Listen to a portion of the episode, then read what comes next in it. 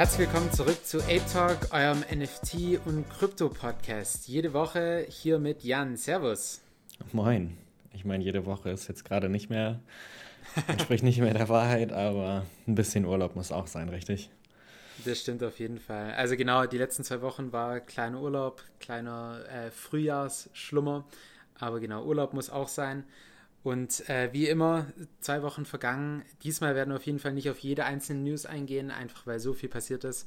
Äh, wir versuchen eher so ein bisschen die aktuelleren Sachen anzuschauen und auch die Sachen, wo wir als besonders äh, als wichtig eingestuft haben. Fangen wir direkt an, weil wir wollen das natürlich wie immer möglichst kurz halten. Ähm, fangen wir vielleicht mit dem Bitcoin-Preis ein bisschen an.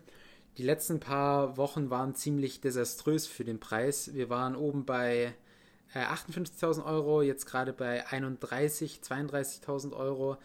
Äh, bin ich mal gespannt, ob wir hier ein Double Bottom einlegen. Äh, die letzten paar Wochen waren auf jeden Fall über, überschattet von der ganzen Russland-Situation. Ähm, jetzt heute kam auch die Nachricht rein, dass Russland jetzt tatsächlich die Ukraine angegriffen hat. Ähm, das hat natürlich nicht nur den Bitcoin-Markt und den Ethereum-Markt und auch den NFT-Markt sehr stark getroffen, sondern auch andere, andere traditionellere Märkte. Ich glaube, das Einzige, was gerade wirklich im Plus ist, ist eigentlich Gold. Ähm, genau, also wir, wir werden die Woche auf jeden Fall keine positiven Preis, äh, Preise verkünden können. Aber so ist Leben. Äh, Wenn es nach unten geht, dann ist vielleicht auch immer wieder ein guter Kaufzeitpunkt. Wir hoffen einfach, dass äh, die geopolitische Lage sich wieder ein bisschen entspannen kann, aber dadurch, dass weder Jan noch ich da im Bilde sind, vor Ort sind oder uns da näher mit auskennen, werden uns da jegliche Aussagen, sage ich jetzt mal, verkneifen und hoffen einfach, dass es für die Leute äh, gut ausgeht. Genau, es genau. ist natürlich ein omnipräsentes Thema, aber ähm, wollen wir hier nicht zu genauer beleuchten und ähm, für die Märkte ist es natürlich kein sehr gutes Zeichen und dadurch hat sich dieser Negativtrend, den wir die letzten Monate ja seit November jetzt feststellen können, auch fortgesetzt. Ähm, man hatte zwischendurch so einen kleinen Lichtblick jetzt im Februar, aber das hat sich damit auch schnell wieder gegessen. Ja. Wenn man zurückschaut, also ich meine, wir hatten die Preise auch circa rum im Mai letzten Jahres. Also ist eigentlich gar nicht so lange her, dass wir bei 31k waren. Äh, wir sind sogar im Juli letzten Jahres noch auf 25.000 runter abgefallen. Ich würde mal sagen, das wäre so, ja, wenn man vertikale, horizontale, äh, wenn man horizontale Support-Linien zeichnen will, dann wäre das, sage ich mal, der, die Linie im Sand, worüber wir bleiben sollten. Ähm, genau, aber gerade sieht es einfach nicht sehr bullisch aus. Und wenn das der Fall ist, dann sagen wir das natürlich ganz klar. Ähm, eigentlich einen sehr ähnlichen Chart auch bei Ethereum, vielleicht einfach ein bisschen extremer. Wir waren oben bei 4000 äh, Mitte November und jetzt sind wir bei 2166 Euro. Wie gesagt, also wir halten hier die Preise von Januar und von letztem Jahr im Sommer. Ähm, es, es, sieht gerade einfach nicht besonders gut aus, aber langfristig hat sich an unserer Einstellung eigentlich nichts geändert. Wir sind immer noch makro-bullish, aber jetzt kurzfristig, ähm, genau, vielleicht ein bisschen Euro in der Hinterhand halten und äh, bereit sein, den Dip zu kaufen, wenn er dann halt sich irgendwann zeigen sollte. Gehen wir weiter zu NFT-Preisen. Ähm, eigentlich auch ein ähnliches Bild. Dadurch, dass heute die Invasion selber war, ähm, haben die Preise sich auch ziemlich nach unten drücken lassen. Bored Ape Yacht Club minus 10%, CryptoPunks minus 2,5%, Mutants minus 13%, Clonex minus 21%, NFT Worlds minus 33%, Dazuki minus 15%, Doodles minus 10%. Und das alles in Ethereum gerechnet, wenn wir das umschalten auf Dollar, dann springen eigentlich alle Projekte in zweistellige Minusbeträge bis zu minus 41% hier unter den Top 10. Ähm, ja, sehr rot. Ähm, aber ich habe jetzt tatsächlich gar nichts verkauft. Ich, ich hoddle da jetzt einfach durch. Ähm, jetzt ist aus meiner Sicht einfach zu spät da dafür. Ich bin makro-bullish und da hat sich jetzt eigentlich über die letzten paar Tage nicht groß was für mich verändert. Genau, wenn man länger hat, längerfristig vorhat zu halten, dann muss man die Preise auch nicht wöchentlich beobachten. Momentan ist natürlich nicht die beste Zeit, wenn NFTs in ETH-Preisen runtergehen, die, der ETH-Preis in Euro runtergeht und der Euro an Wert verliert, dann, naja, ist es alles nicht so blendend, aber es gibt auch wieder bessere Zeiten, hoffentlich. Ich und Colin, wir sind da beide optimistisch. Genau. Und in dem Sinn habe ich auch ein, heute einen Tweet-Thread rausgehauen äh, auf Englisch. Ich versuche es lose zu übersetzen. Äh, meine Taktik ist gerade einfach, drei Sachen größtenteils zu hoddeln. Äh, Fiat-Geld, um nachzukaufen, Ethereum, weil es meine größte Überzeugung ist und Bitcoin, weil es halt doch noch ein bisschen weniger volatil ist. Und auch im NFT-Markt habe ich jetzt eigentlich alles ge weiter gehalten, wovon ich überzeugt bin. Und die Sachen, wovon ich halt nach wie vor überzeugt bin, sind Board Yard Club, Gutter Cats, Meta Hero, der Punk Comic, ähm, Adidas Original NFTs ähm, und andere, wo, ja, wo ihr auch allesamt wisst, dass es halt. Ähm, der Plan wird weiterhin sein, möglichst viel Geld einfach auf der Seitenlinie liegen zu haben, um möglicherweise nachzukaufen, wenn dann entweder irgendwann so eine Capitulation Candle kommt, also wirklich so ein starkes Abfallen innerhalb von kürzester Zeit, oder wir wieder höhere, höhere Lows haben, also der Markt sich dann wieder ein bisschen stabilis stabilisiert. Genau. Also jetzt gerade ist einfach nur nicht der Zeitpunkt, um in kleine Coins reinzugehen, weil die werden weiterhin gegen Ethereum und Bitcoin einen Wert verlieren. Von dem her, wenn ihr wirklich das Gefühl habt, ihr wollt jetzt irgendwas kaufen, dann, dann wäre das so meine Richtung, in die ich gehen würde, Bitcoin und Ethereum. Und wenn ihr dann später wirklich immer noch eure Altcoins kaufen wollt, dann könnt ihr Bitcoin und Ethereum umwandeln in die anderen Coins und dann werdet ihr höchstwahrscheinlich mehr Altcoins kriegen können. Ist okay, genug Preisgerede. Immer, genau, ist natürlich wie immer kein finanzielle, keine finanzielle Beratung hier. Grundsätzlich kann man, glaube ich, immer davon abraten, irgendwie so Makro-Events, so geopolitische Sachen versuchen zu traden. Man ist nie im Vorteil bei sowas. Also ähm, lieber das kaufen, wovon man überzeugt ist, dabei bleiben und in schlechten Zeiten muss man halt auf seine Überzeugung vertrauen, würde ich mal sagen. Ja, also ähm, ich habe jetzt hier noch einen anderen Tweet noch rausgesucht äh, Preisverfall seit den Allzeithochs. Ähm, da sehen wir wirklich Coins ZE Dash, Dash, EOS, Neo, OM, SNX, allesamt um die minus 80, 95 Prozent. Ähm, das tut natürlich schon echt weh. Aber das zeugt auch auf jeden Fall von der Wichtigkeit, in Sachen zu investieren, wo man langfristig von überzeugt ist, dass man im Endeffekt auch solche Sachen aus, aushalten kann. Und auch der Wichtigkeit, äh, das meiste von seinen Krypto-Investitionen in Bitcoin und Ethereum zu halten. Einfach weil das zwei sind, wo nicht verschwinden werden. Und äh, viele von den Coins, wo hier unten drin sind, werden einfach nie wieder ihre Allzeithochs erreichen. Einfach weil sie genau verschwinden werden und höchstwahrscheinlich keine Adoption finden. Okay, ähm, Jan, hast du dazu noch irgendwas zu sagen oder wollen wir weitergehen? Nee, lass uns mal weitergehen. Genug von Märkten erstmal. Genau, genug von Märkten. Ähm, die Woche, ich sag's ganz ehrlich, es werden einige nicht so positive Nachrichten dabei sein. Von dem her gehen wir direkt weiter nach Kanada. Kanada hat Konten und Wallets von Corona-Gegnern sperren lassen. Ähm, also wir wollen hier ganz spezifisch nicht auf die Proteste eingehen oder auf deren persönliche Meinung, aber aus meiner Sicht zumindest sind finanzielle Rechte Grundrechte. Und Kanada geht her und tut deren Konten und Wallets einfrieren. Einfach nur, weil sie protestiert haben gegen was, wovon sie halt überzeugt waren. Geht gar nicht aus meiner Sicht. Ähm, ja, Jan, was ist dein Take? Ich denke, dass, ich meine, wir sind alle in Krypto. Ich denke, viele sind da der gleichen Meinung, aber dass man selber mit seinem Geld anstellen kann, was man will und dass man damit das Recht hat, ähm, das auszugeben, wie man will. Es sollte keine Macht geben, die dir das wegnimmt. Und mit dem bestehenden Bankensystem haben wir jetzt gesehen, dass es nicht nur möglich ist, sondern dass es auch in die Tat umgesetzt wird von einer vermeintlich ähm, westlichen Regierung, also von einem sehr großen und demokratischen Land, dass sie einfach Leuten den Zugriff auf ihr eigenes Geld wegnehmen. Und ja, eigentlich ist die einzige Lösung, entweder physisches Geld, also Cash oder Gold zu nehmen, oder in der digitalen Welt halt Kryptowährung. Und das ist einer der Gründe, warum Kryptowährungen, denke ich, so interessant sind, weil sie einfach die positiven Sachen vom Bankensystem übernehmen, aber gleichzeitig diese Angreifbarkeit, diese negativen Sachen rausnehmen.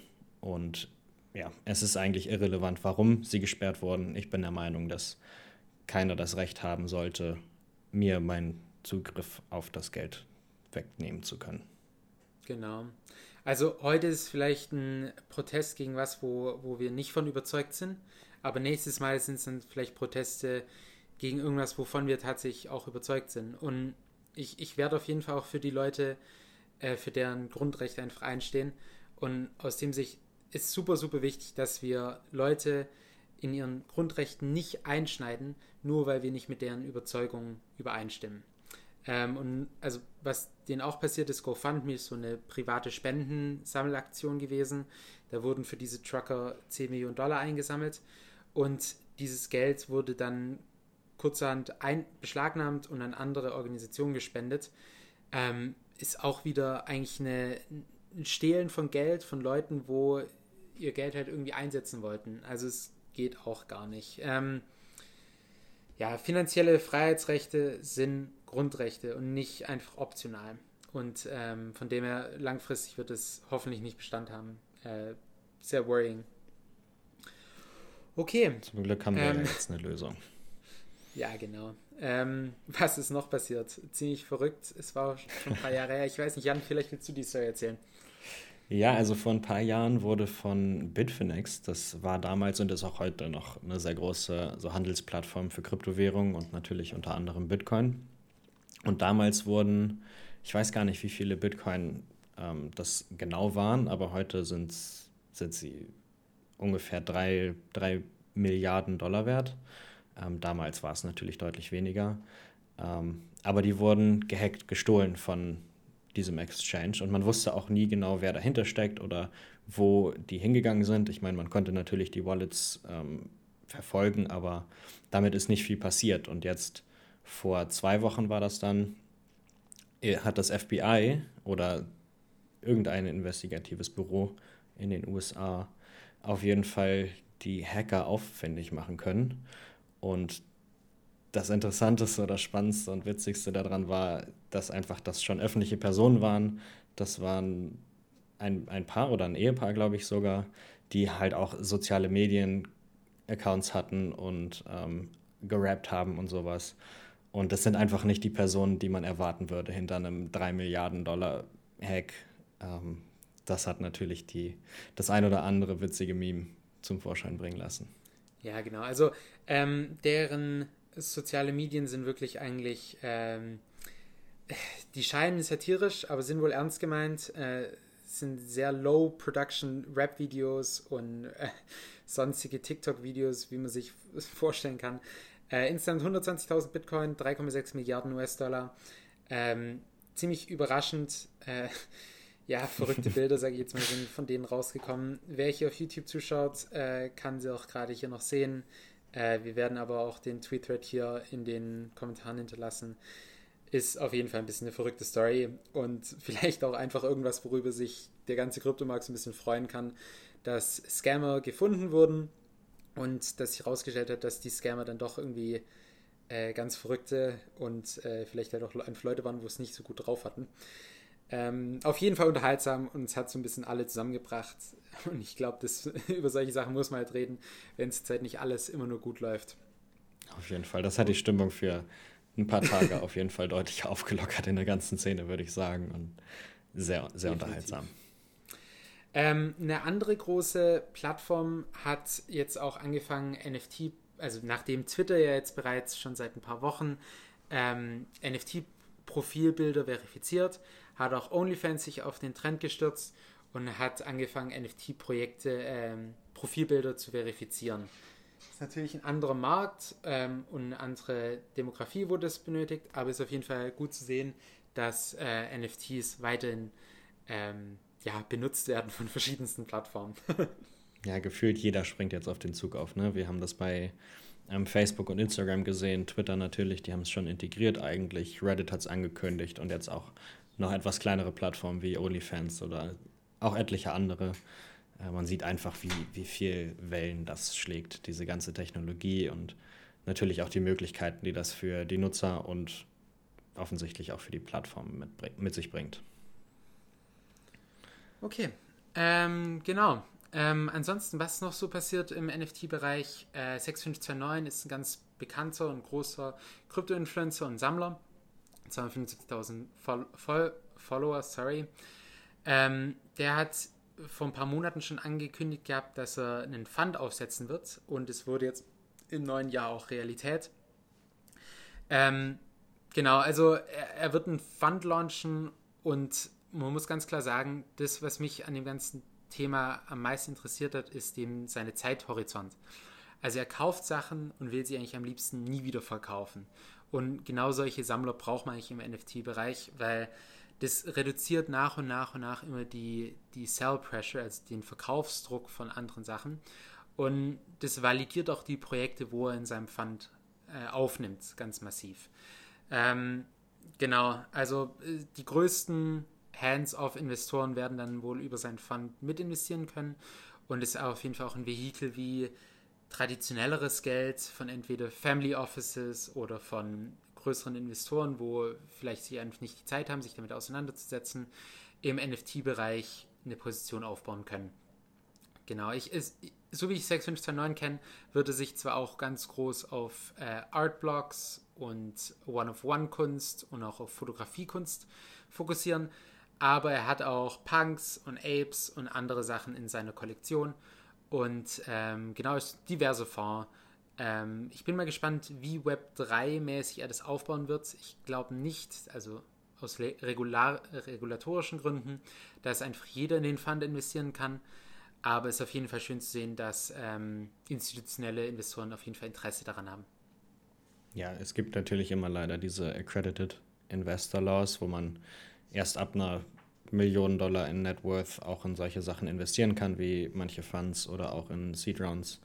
Ähm, aber ich denke, das ist auf jeden Fall ein positives, äh, po positives Projekt, dieser Fund. Es ermöglicht größeren Investoren in diesen, in diesen Markt einzusteigen und auch ein bisschen diversifiziert in den Markt einzusteigen, direkt jetzt nicht sich auf einzelne Projekte zum Beispiel fokussieren zu müssen. Und ja, es gibt einfach einem, einem Sammler wie 6529 die Möglichkeit, viele Projekte zu unterstützen und auch zu validieren, wie du schon meintest, ja. Finde ich sehr cool. Genau. Und auch in dem Thread geht, äh, geht er nochmal auf einen ganz wichtigen Punkt ein. Äh, der Fund wird in einem sogenannten Multisig gespeichert. Das ist ein Wallet, wo mehrere Wallets unterschreiben müssen, dass man irgendwas machen kann. Das heißt, um die höchste Sicherheitsstufe da im Endeffekt zu erreichen, ähm, werden da ganz, ganz viele sogenannte Cold Wallets benutzt, um den zu erstellen. Und hier sagt auch ganz klar, also es, ihr werdet auf jeden Fall nicht rankommen. Ganz, ganz viele Teammember müssen im Endeffekt theoretisch gleichzeitig über, überfallen werden. Und äh, stattdessen, anstatt an die JPEGs, werdet ihr einfach nur in, in Pro Probleme bekommen. Ähm, genau, also ist eigentlich ganz einfach auch, sich ein Genos Safe aufzubauen. Wer darum Interesse hat, kann mich gerne mal anschreiben. Äh, da gibt es auch ganz viele Guides online. Äh, ist auf jeden Fall auch meine Erfahrung. Ist gar nicht so komplex, wie man es eigentlich denkt. Und ist nochmal eine Stufe sicherer als jedes Hardware-Wallet zum Beispiel, weil man damit auch zum Beispiel den, den Zugriff auf seine NFTs über mehrere Hardware-Wallets erst erlauben kann. Genau. Okay, ähm, nicht nur NFT-native Fonds, sondern auch traditionellere Sovereign Wealth Funds sind inzwischen daran interessiert. South Korea hat einen 200 Milliarden Dollar Sovereign Wealth Fund und der wird ab jetzt wohl auch in das Metaverse investieren. Ähm, ja, was ist das Metaverse? Äh, ist, sage ich jetzt mal ein bisschen grob noch. Bin mal ganz gespannt, was die sich dann tatsächlich darunter vorstellen und kaufen. Aber es ist auf jeden Fall eine Legitimisierung von unserem Space und freut mich auf jeden Fall auch, sowas zu sehen. Definitiv. Dieses, dieses Buzzword Metaverse wird ja auch überall rumgeschmissen und es sind nicht nur die größten Firmen, die anfangen jetzt darin zu investieren und irgendwelche Produkte zu entwickeln, sondern anscheinend auch Länder mit Südkorea jetzt oder ich glaube Saudi-Arabien hat das auch angekündigt. Ähm, also es ist ein riesen Buzzword. Leute denken, es ist die nächste Stufe vom Internet. Ich meine, wir gehören dazu, aber was genau es bedeutet, weiß eigentlich noch keiner, würde ich so behaupten. Ja, definitiv. Ähm, okay, dann gehen wir mal ein bisschen weiter zu den Celebs und den größeren Firmen, wo jetzt auch irgendwie im Metaverse unterwegs sein wollen.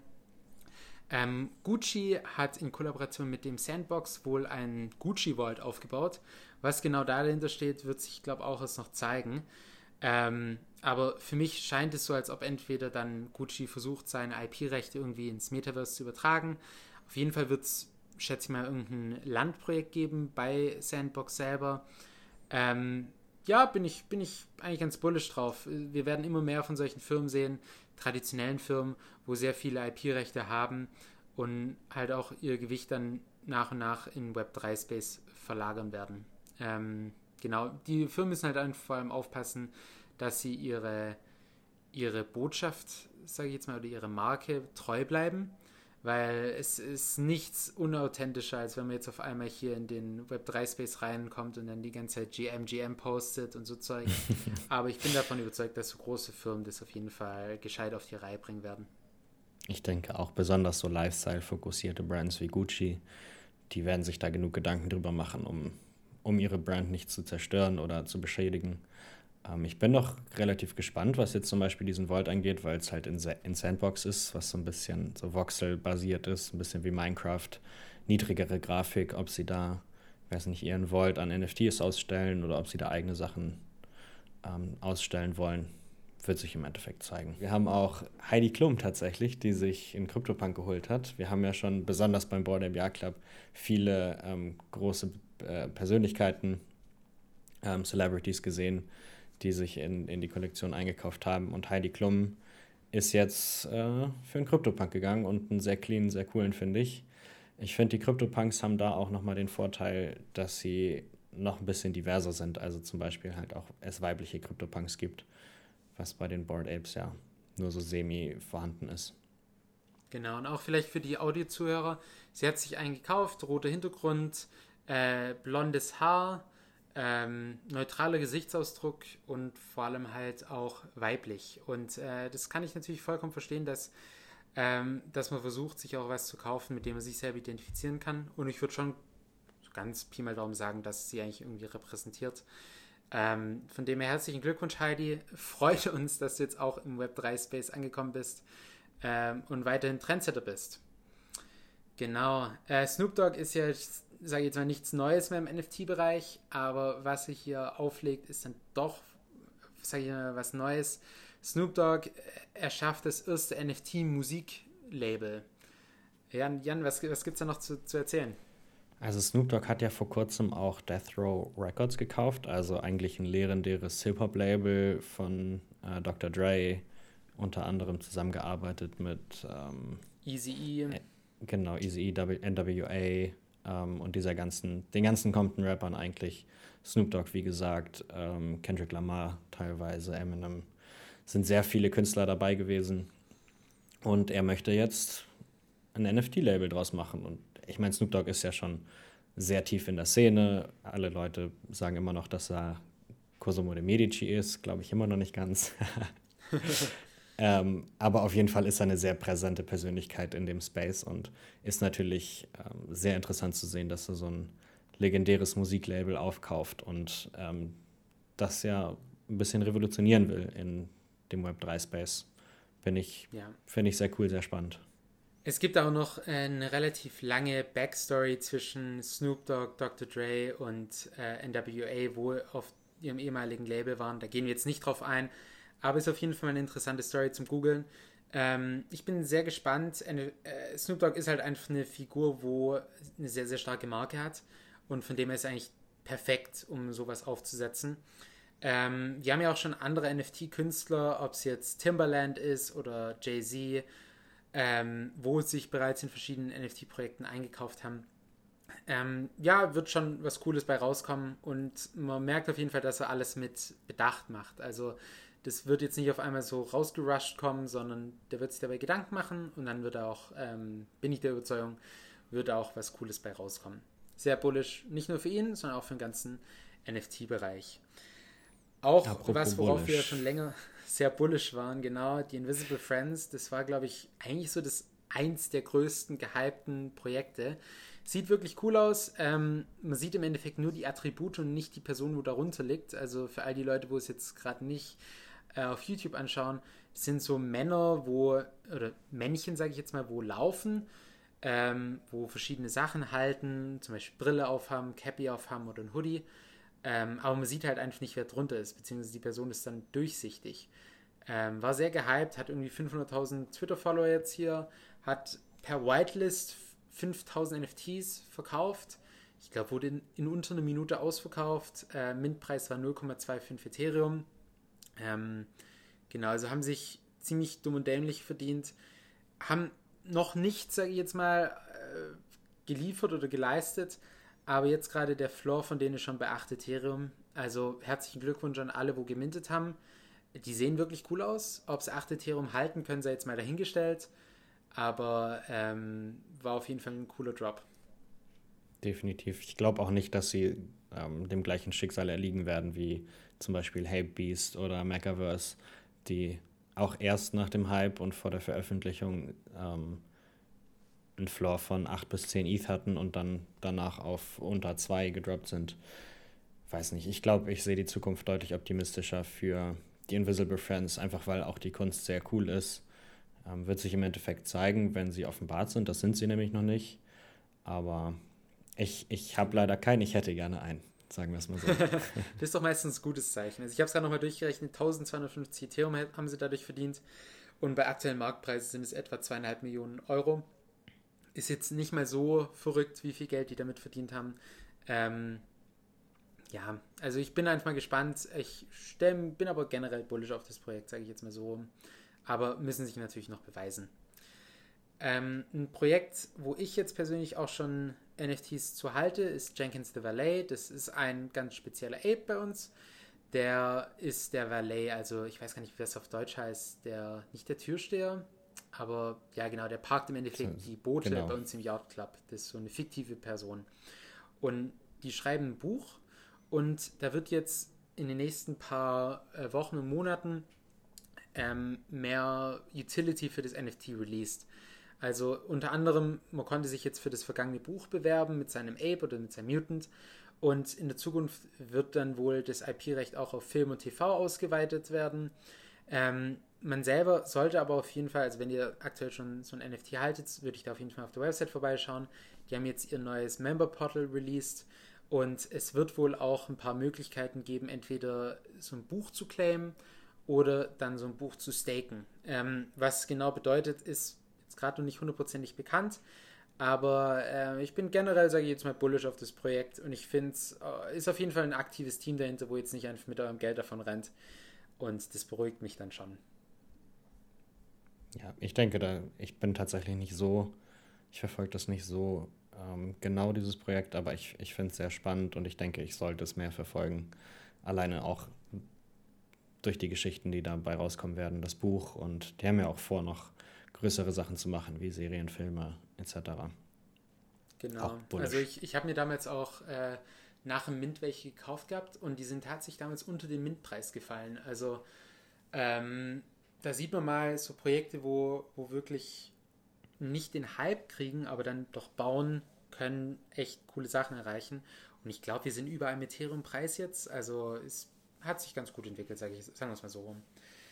Ähm, anderes Projekt, ich, ich glaube, das halten wir beide, ja. Ähm, die Gutter Cat mhm. Gang ähm, haben ganz, ganz laut announced, dass sie mit Puma äh, kollaborieren werden. Aber weißt du da mehr?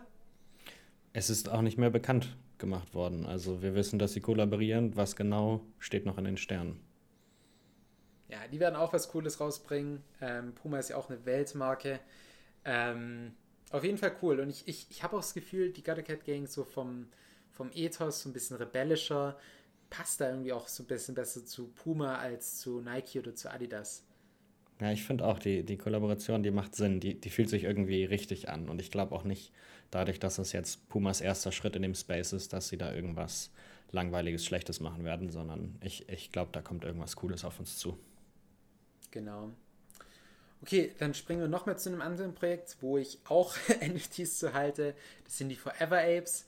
Ähm, die haben 150 verschiedene Apes gefragt gehabt, dass sie ihre Story aufschreiben und die wird dann abgedruckt in so einem Buch. Und dieses Forever Apes Buch wird äh, jetzt gemintet. Das heißt, man kann sich das NFT dahinter kaufen und äh, man muss, so wie ich es verstanden habe, nicht mal das NFT eintauchen, eintauschen, um das Buch zu kriegen, sondern man behält auch das NFT danach noch. Und so wie es für mich sich anhört, wird da noch mehr kommen. Also das Team, was ich glaube aus sechs oder acht verschiedenen Apes besteht und mit Mutants, ähm, die haben noch größere Pläne. Ich ist ganz neu, von dem her äh, gerade steht noch die Zukunft echt in den Sternen. Aber wenn ihr Ethereum gerade habt, würde ich es mir auf jeden Fall schräg anschauen. Ähm, genau, also wie gesagt, kein Investment-Advice, aber Jan und ich sind beide in die Buch abgedruckt. Von dem her, wenn ihr unsere Story hören wollt, dann äh, kauft euch doch so ein NFT und dann kriegt ihr so ein richtig fettes Buch nach Hause geschickt und dann könnt ihr euch gerne daheim selber nachlesen. Ja, ich finde, die Bücher sehen auch echt ziemlich cool aus und die grundsätzliche Qualität, die sie bisher abliefern, ist wirklich sehr hoch. Ähm, da muss man sich nicht verstecken, auch wenn es im Endeffekt nur ein Buch ist. Aber ähm, ich, ich gehe auch davon aus, dass danach noch mehr kommt und alleine das Buch ähm, wird sich sehr gut machen auf meinem Kaffeetisch. ja, definitiv. Freue ich mich eigentlich echt schon drauf. Okay, dann noch ein paar größere NFT-weite Updates. Ähm, Jan, willst du den schnappen? Jo, Zora haben wir das letzte Mal auch schon ein bisschen drüber geredet. Das ist eigentlich ein Marktplatzprotokoll, was dezentral auf der Chain läuft, sodass eigentlich jedes Frontend, jede Website darauf zugreifen kann und die sich alle Liquidität teilen. Grundsätzlich ein sehr cooles Konzept. Und das Coole an, dieser, an diesem System ist, dass man es immer wieder mit Features erweitern kann, die jeder aussuchen kann, ob er sie mit auf seinem Marktplatz haben äh, will. Und eins was jetzt neu dazugekommen ist, ein Feature, ist das Finders Fee, was ich tatsächlich sehr interessant finde für so Marktdynamiken. Und zwar ist, wenn du jetzt ein NFT verkaufen willst, dann kannst du eine Finders Fee setzen und wenn jemand ähm, jemand anderen dazu bringt, dein NFT zu kaufen, dann kriegt er einfach diese Finders Fee. Also das kann nochmal so ein bisschen Incentives schaffen, ähm, NFTs weiter zu verkaufen, zu empfehlen und einfach noch eine, eine deutlich spannendere Dynamik dahinter aufzubauen. Genau, definitiv. Ähm, es gibt aber auch äh, bereits etablierte Marktplätze, äh, weil Sora ist, soweit ich weiß, nicht so groß gewachsen. OpenSea ist immer noch mit über 90%, glaube ich, der marktdominierende Player. Ähm, die haben jetzt aber auch Manifold XYZ mit integriert. Das ist eine ähm, Minting Suite. Ähm, ich glaube, von Richard und Co. aufgebaut, wenn ich mich gerade nicht äh, vielleicht mhm, verwechselt habe. Auch. Ja, doch. Ähm, und da kann man dann wohl auch seinen eigenen Contract, also seinen eigenen NFT, ähm, Fingerabdruck, sage ich jetzt mal, ähm, auf seine eigene Collection haben. Das heißt, anstatt dass OpenSea dann alles kontrolliert, ist man mit Manifold Studio dann mehr selber in Kontrolle. Und das würde ich auf jeden Fall auch ähm, jedem angehenden NFTler raten zu tun, also wenn ihr eure eigene Kollektion rausbringen wollt, anstatt einfach ähm, die OpenSea Contracts zu nehmen. Definitiv interessanter. Ja, ähm, die, die OpenSea-Lösung, die es bisher gab, war noch mal sehr limitiert und Manifold ermöglicht es einem wirklich seinen eigenen Smart Contract zu haben. Also sehr cool, dass die das integrieren und dass sie zusammenarbeiten. Ähm, aber abseits von OpenSea gibt es tatsächlich auch noch mehr OpenSea-Killer. Also Marktplätze, die versuchen, OpenSea ähm, das Wasser zu reichen und so ein bisschen den Markt abzunehmen. Ähm, am Anfang haben wir Luxray gesehen und jetzt die letzte Woche kam auch X2Y2 raus, auch eine neue Plattform, die auch einen eigenen Token rausbringt, den man staken kann und dann kriegt man Transaktionsgebühren etc. Also ein sehr ähnlicher Ansatz wie Luxrare. Gibt auch einen kostenlosen Airdrop, falls ihr den noch nicht geklemmt habt ähm, und ein bisschen auf OpenSea schon getradet habt, dann könnt ihr da ja mal reingucken. Vielleicht kriegt ihr ein bisschen kostenloses Geld. Genau, also die ganzen äh, neuen Marktplätze, die müssen wirklich viel Liquidität anziehen, dass darauf über, überhaupt gehandelt werden kann. Und von dem her am Anfang versuchen die allen Leuten diesen Airdrop aufzubinden und äh, im Gegenzug dazu muss man dort Sachen listen zum Verkauf. Ähm, ja, äh, ich bin mal gespannt. Ich bin nicht hundertprozentig bullish drauf, aber es ist auf jeden Fall gut zu sehen, dass wir mehr Wettbewerb in den Markt kriegen. Und ähm, ich hoffe auch, echt, dass äh, sich da ein paar OpenSea-Killer durchsetzen werden. Äh, ob das jetzt konkret die Plattform ist, da lass mal die Zeit ein bisschen entscheiden. Okay, ähm, es gibt aber auch traditionellere Exchanges. Wir hm. haben gesehen gehabt, dass die New York Stock Exchange, also eigentlich ein, äh, ein Aktien, Aktien-Exchange, ähm, wohl auch eine Applikation ausgefüllt hat, um NFTs traden zu können, beziehungsweise ein Trademark Application, also im Endeffekt sich die Rechte an dem Namen dahinter gesichert, dass sie NFTs traden können ähm, oder unter dem sie das machen können.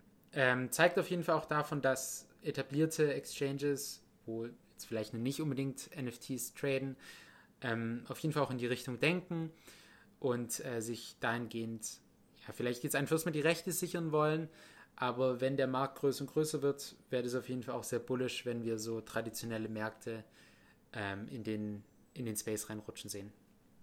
Ich finde es super spannend tatsächlich, weil so Kryptowährungen haben ja auch lange Backlashes bekommen und ähm, NFTs sind jetzt eine deutlich jüngere ähm, Geschichte, eine deutlich jüngere Technologie und plötzlich springt aber jeder da drauf. Also das, das schlägt auf jeden Fall weitere Kreise als Kryptowährungen das bisher gemacht haben, ähm, was Trading angeht und was sowas angeht. Und das sieht man auch dann an, der, an dem New York Stock Exchange, wenn er daran interessiert ist, eventuell auch ins NFT-Trading hineinzuschauen. Ähm, ja. Finde ich, find ich eine sehr spannende Entwicklung. Ja, also vor allem auch vor dem Hintergrund, dass äh, NFTs eigentlich nur ein 16 Milliarden Dollar Markt gerade sind, Pi mal Daumen. Genau. Ähm, ja, nur. Ich meine, man muss sich mal anschauen, der Stablecoin-Markt sind, glaube ich, ein paar hundert Milliarden Dollar. Also auf jeden Fall um einige, einige X größer.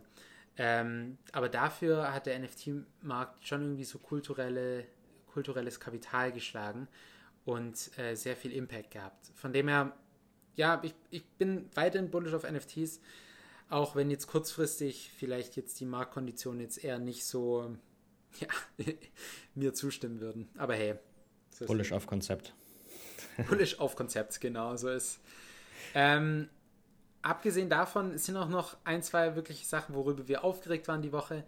Ähm, was gestern, was vorgestern? Gott, Zeit, die Zeit für. Vorgestern, ja.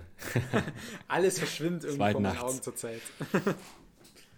genau, 2 Uhr nachts hat ähm, XBY, äh, B1, einer der größten NFT-Holder, ähm, der bereits seinen eigenen Mega Mutant hat, äh, nochmal einen gemintet. Ähm, es gibt insgesamt nur noch, also zu dem Zeitpunkt gab es drei, jetzt gibt es nur noch zwei Mega Mutanten Serum. Ähm, von dem her, alle waren sehr gespannt, was da rauskommt. Und dieses Mal kam der Trippy Ape raus. Also für all die Leute, wo gerade zuschauen, es sieht wirklich abgefahren aus. Äh, ist eindeutig ein Trippy Ape, das sieht man ganz klar. Der, der verflüssigt sich so ein bisschen, beziehungsweise rotiert fast schon so, so molekular um sich herum und ist sehr bunt und äh, genauso wie man sich halt ein Trippy Ape vorstellt, auf grünem Hintergrund. Ich finde ihn ganz cool. Irgendwie ein bisschen ein ganz anderer Vibe als so die anderen, aber das hatten auch schon viele. So ein bisschen, ein bisschen süßer, finde ich. Aber falls ihr nur zuhört, dann guckt euch das auf jeden Fall mal an. Äh, sind auf jeden Fall immer sehr coole Artworks, die sie da als One of Ones in den Mega Mutants rausbringen oder rausgebracht haben. Ja, ähm, genau. Ich bin gespannt auf den. Wahrscheinlich ist es ja ein Cheater und wahrscheinlich ein Gold, die letzten beiden. Ähm, wann und ob und wie sie dann aussehen.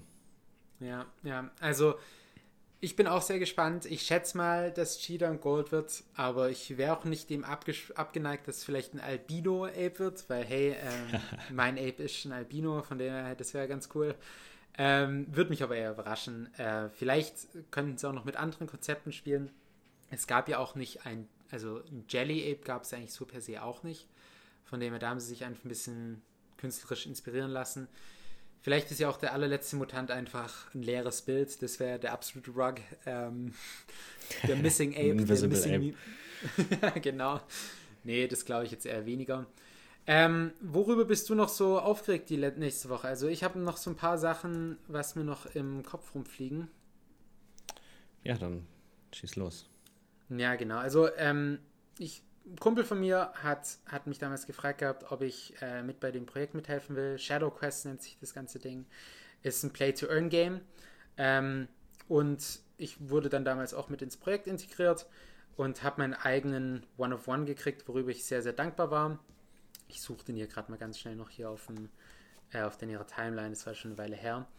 Ähm, aber genau, hier sieht man allesamt so ein bisschen äh, von Doom, Seneca, ähm, Board, äh, Board Gentleman, alles in One of Ones gekriegt und die hatten ganz neue Möglichkeit rausgebracht, ganz billig zu minden und darüber war ich ganz aufgeregt, weil als ich dort 10 NFTs gemintet habe, hat es mich 25 Dollar gekostet, für alle 10. Ähm, traditionell wäre das, hätte es ein paar hundert Euro gekostet und äh, ich hoffe einfach, dass weiterhin mehr Projekte solche ja, Gas-Reduced äh, Contracts mit implementieren werden, äh, genau, also über, über 95 Prozent ähm, Kosteneinsparung haben wir da gehabt. Und das finde ich wirklich aufregend. Was ich in dem Sinne aufregend finde, ist, dass ähm, ein bekanntes Layer 2, ZK Sync, ihr Public Testnet rausgebracht hat diese Woche und wir uns dann bald nicht mehr um irgendwelche Optimisierung, Optimiz Optimizations von den Contracts kümmern müssen, ähm, sondern die Gas Fees sind einfach so günstig, dass wir alles drauf machen können, ohne dass man seine komplette Brieftasche leeren muss. Ich bin echt bereit für ähm, keine Gassies mehr. Also ich habe ich hab genug gespendet ans Protokoll, ich habe genug gezahlt, gefühlt zumindest. Ähm, ich ich wäre bereit für eine Gas, äh, ja, faktisch free Zukunft und werde auf jeden Fall die L2s benutzen, sobald sie rauskommen. Okay, cool. Ähm, damit sind wir auch schon am Ende von unserem Podcast. Knappe 40 Minuten. Ich hoffe, ihr habt was lernen können. Ich hoffe, ihr konntet was rausnehmen. Äh, jeden Samstag immer um 12 Uhr, ja, ich glaube 12 Uhr machen von jetzt an, äh, findet uns auch auf Twitter, da hosten wir Space und sprechen einfach über die, über die Sachen, wo äh, NFT passiert sind und würden auch gerne euch da willkommen heißen. Wir beantworten da auch jegliche Fragen von euch. Genau, und ansonsten Sonntag sind wir auch noch auf Englisch unterwegs und mittwochs manchmal um 12 Uhr, kommt auf die Laune an und auf den Nachrichtenfluss. Jan, noch irgendwelche abschließenden Worte? Ja, stay bored, ne? Stay bored. As always, viel Spaß. Ciao. Jo, ciao.